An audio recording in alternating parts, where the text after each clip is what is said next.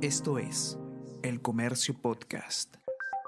Hola a todos, ¿qué tal? ¿Cómo están? Espero que estén comenzando su día de manera excelente. Yo soy Ariana Lira y hoy tenemos que hablar sobre la ex primera dama Elian Karp, esposa de Alejandro Toledo, porque ella también es acusada por la Fiscalía de delitos de corrupción y su situación judicial queda un poco en el limbo en medio de la extradición de Alejandro Toledo. ¿Qué va a pasar con ella? ¿Cuáles son los temores de la Fiscalía?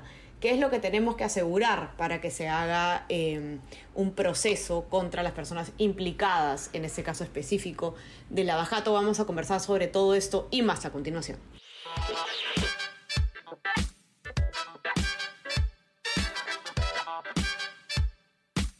Esto es Tenemos que hablar con Ariana Lira.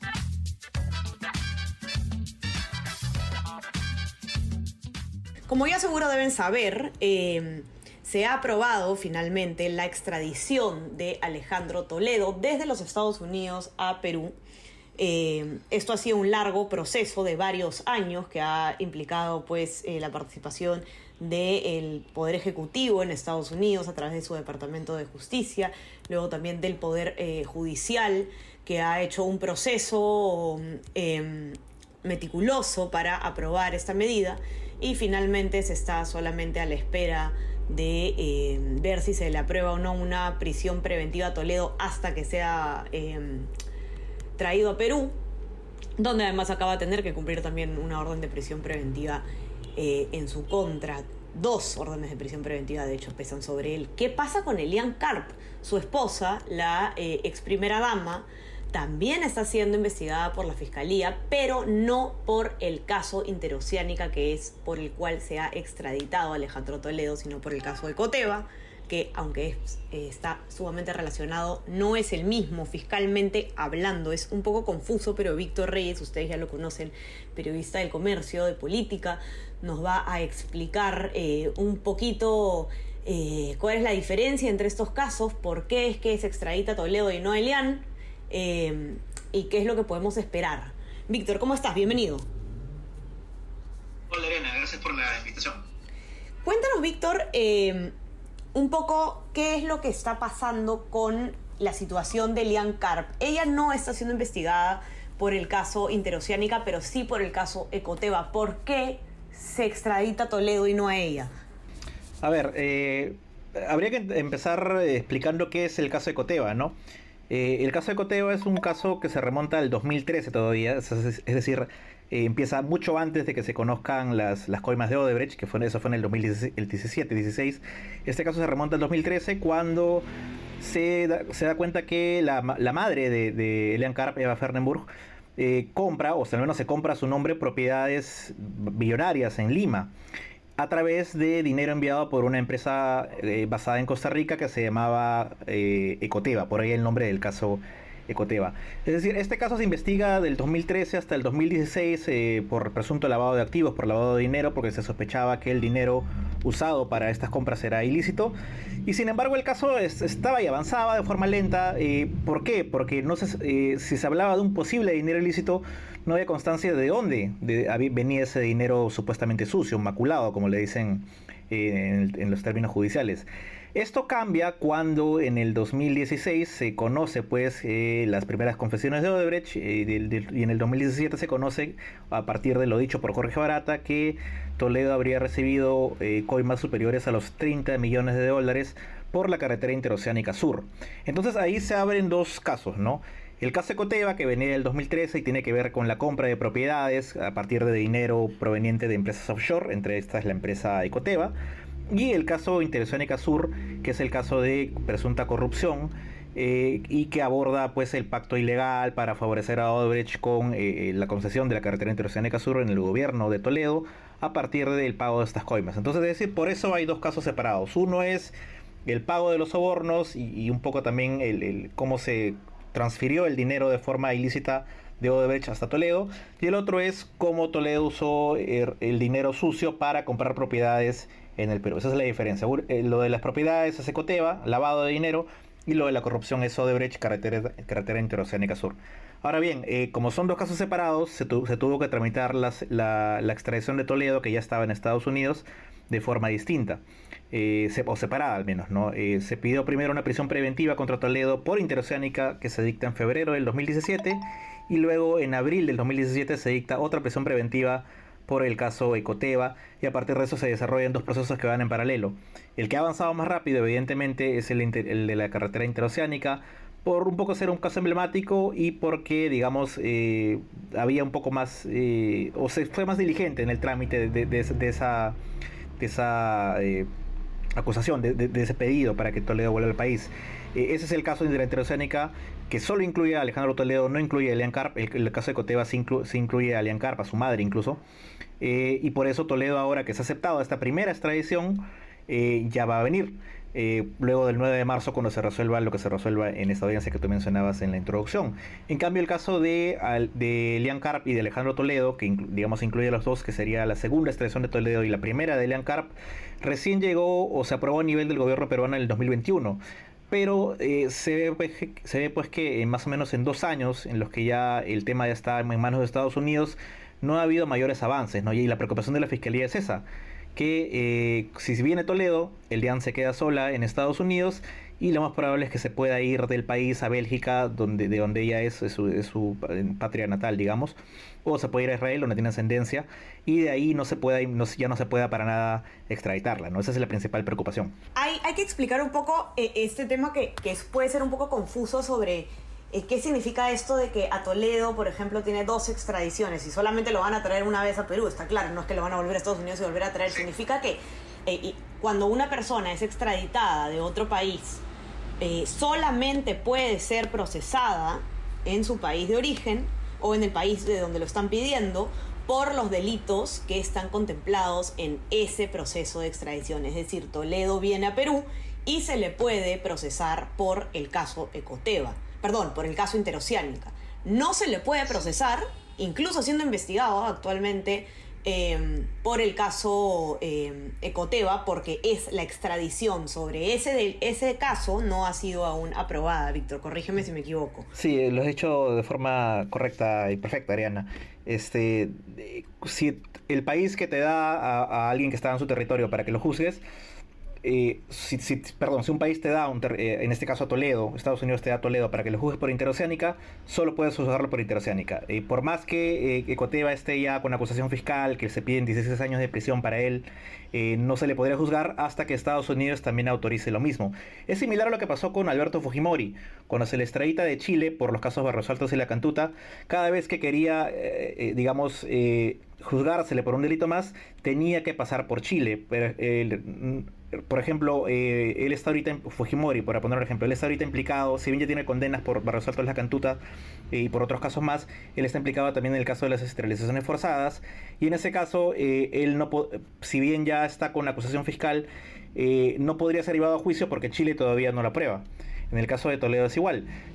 supongamos que él llegue al Perú, como más probable, digamos, a fines de marzo. Lo que va a pasar es que se le va a meter en prisión preventiva por el caso interoceánica, porque ese es el caso que eh, Estados Unidos ha, aceptado darlo, ha aceptado entregarlo. todavía no por todavía no por Ecoteva, tendría que pasar probablemente un par de años más para que eh, se amplíe la extradición, por eso usaba el término ampliar la extradición, y también se le puede juzgar por Ecoteva. Y además Toledo tiene una tercera acusación fiscal en la que se piden 35 años de prisión por eh, este, también carretera interoceánica sur, pero tramo 4, y también eventualmente ese caso va a ir a Estados Unidos para que también se le pueda autorizar y sea un tercer proceso que tenga. Pero por ahora, si viene y cuando venga y cuando sea recluido en un penal porque tiene una prisión preventiva ya dictada en el Perú, va a ser solo por interoceánica hasta que también se amplíe lo de Coteva. ¿no? correcto. Ahora, volvamos a este otro tema muy interesante eh, que estabas planteando, que es eh, el temor a que Lian Carpa, ahora que ya no está Toledo con él en Estados Unidos, eh, simplemente se vaya. Y hay que, hay que ser claros, ella en este momento no tiene ningún tipo de restricción legal de movimiento. Ella puede, si quiere, irse el día de mañana a otro lugar, pero ella había entregado de buena fe, digamos, eh, eh, no, no estamos diciendo que tenga las mejores intenciones la señora Carp, sino sin que se lo soliciten, ella había entregado su pasaporte junto con el señor Toledo como diciendo, mire, no nos vamos a ningún lado. Entonces, ahora está pidiendo de vuelta el pasaporte. ¿Cuál es la situación legal de Leanne Carp, Víctor? ¿Ella puede simplemente pedir el pasaporte e irse? ¿Se lo pueden negar? Eh, ¿Se le puede poner algún tipo de orden? Claro, eh, lo que pasa es que, como bien dices tú, eh, recordemos que en un momento Toledo estuvo detenido. O sea, Toledo estuvo con prisión preventiva mientras se resolvía su extradición. Pero luego Toledo, por la, por la pandemia, sale y en lo sucesivo para evitar que, eh, que lo vuelvan a meter en, un penal en Estados Unidos, en, California, eh, lo que hacen es tratar de dar gestos para eh, de buena fe para decir, mira, yo no voy a ir, te voy a tratar de dar todas las, todas las evidencias o todo te voy a hacer todos los gestos posibles para que sepas que no me voy a ir del, país. Y una de las cosas que, hizo para, para, digamos, acreditar lo que se dice su arraigo es dar su pasaporte, y no solo el de él, sino que también el Elian Carp, su conviviente su esposa, también de su pasaporte para asegurarle al juez que eh, no había riesgo de que fuguen. Ahora, ¿qué pasa? Y esto nos lo ha comentado el fiscal Rafael Vela, que es el, jefe del equipo Lavallato.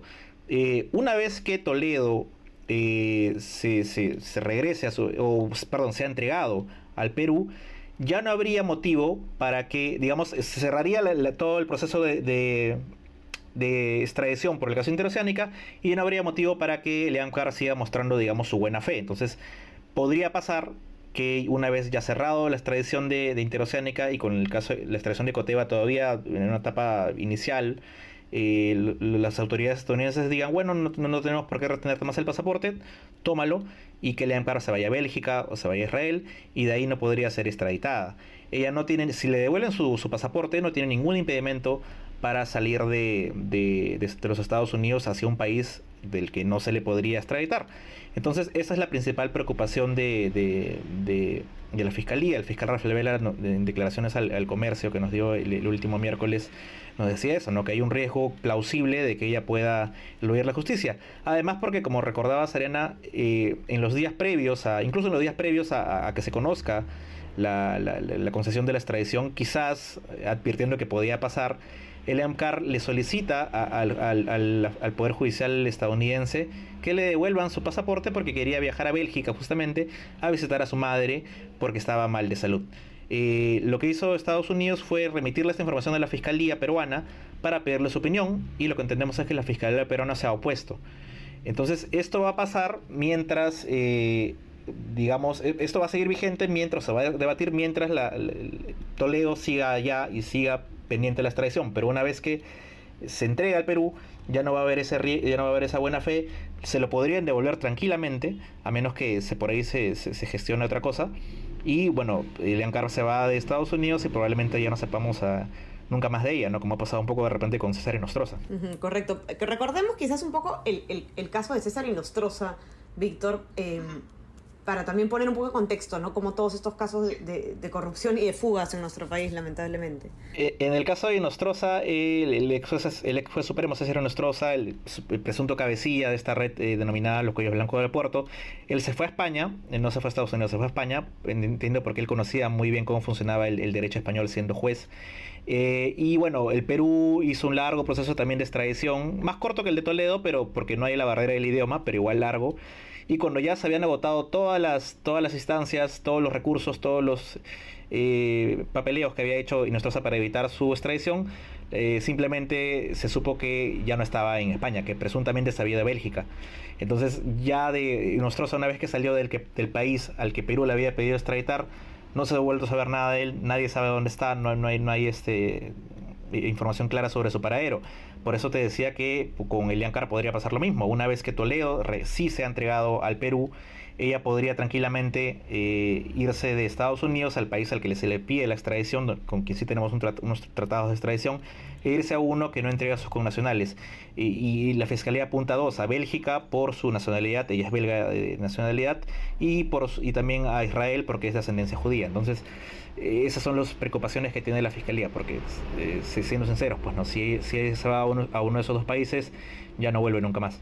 Así es. Esperemos que se pueda hacer al menos una gestión desde la, eh, las relaciones exteriores, a nivel diplomático, eh, algo para acelerar este proceso y evitar lamentablemente este, e, este riesgo, Víctor. Eh, no sé si hay algo más que te gustaría agregar antes de pasar a despedirnos. Sí, porque lo, importante también es entender pues, que, que, ya las autoridades peruanas ya cumplieron todo, tanto a nivel fiscal como judicial e incluso político.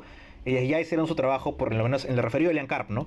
Lo de Toledo ya está prácticamente cerrado, pero en lo referido al ENCARP, las autoridades peruanas ya votaron todos, la Fiscalía pidió, la Corte Suprema eh, también accedió, el Poder Ejecutivo en la época de Sagasti, en, en abril del 2021, eh, concedió, incluso se publicó en el peruano la resolución que autorizaba la extradición de, Toledo y de Leán. Así que ya todo lo que se haga está en responsabilidad del gobierno de Estados Unidos, de la Fiscalía de Estados Unidos, que es la que, o el Departamento de, Justicia, que es la que acoge el pedido y lo tendría que llevar a un juez. Pero hasta ahora entendemos que no, que, que el pedido todavía sigue siendo evaluado por el Departamento de Justicia para ver si procede o no, y todavía un juez no lo conoce. Entonces el juez es el único que podría decir eh, dictar una prisión para, para, para Elian Carp o, un arresto domiciliario, eh, pero esto no ha pasado porque el Departamento de Justicia todavía no le da el trámite requerido. Así que depende exclusivamente de Estados Unidos y desde acá, como dices tú, lo único que se podría hacer son gestiones en Cancillería para juntar esfuerzos, no combinar a Estados Unidos a que lo acelere y evite una fuga, pero eh, al, hecho de que Perú pueda detener, pedir una detención directamente a un juez allá, eso no, no es posible todo depende de las autoridades de Estados Unidos. Así es, veremos pues entonces qué pasa en los próximos días con Elian Carpa, hay que seguirla de cerca y para que puedan leer eh, la nota de Víctor a detalle, la pueden encontrar en nuestra web elcomercio.pe. No se olviden también de suscribirse a nuestras plataformas. Estamos en Spotify, en Apple Podcast y eh, suscríbanse también a nuestro WhatsApp. El Comercio te informa para que puedan recibir lo mejor de nuestro contenido a lo largo del día. Víctor, te mando un abrazo. Gracias por estar acá y por la información. Igualmente, eh, Ariana, muchas gracias. Y estamos conversando entonces nuevamente el día lunes. Que tengan un excelente fin de semana. Chao, chao. Esto fue Tenemos que hablar.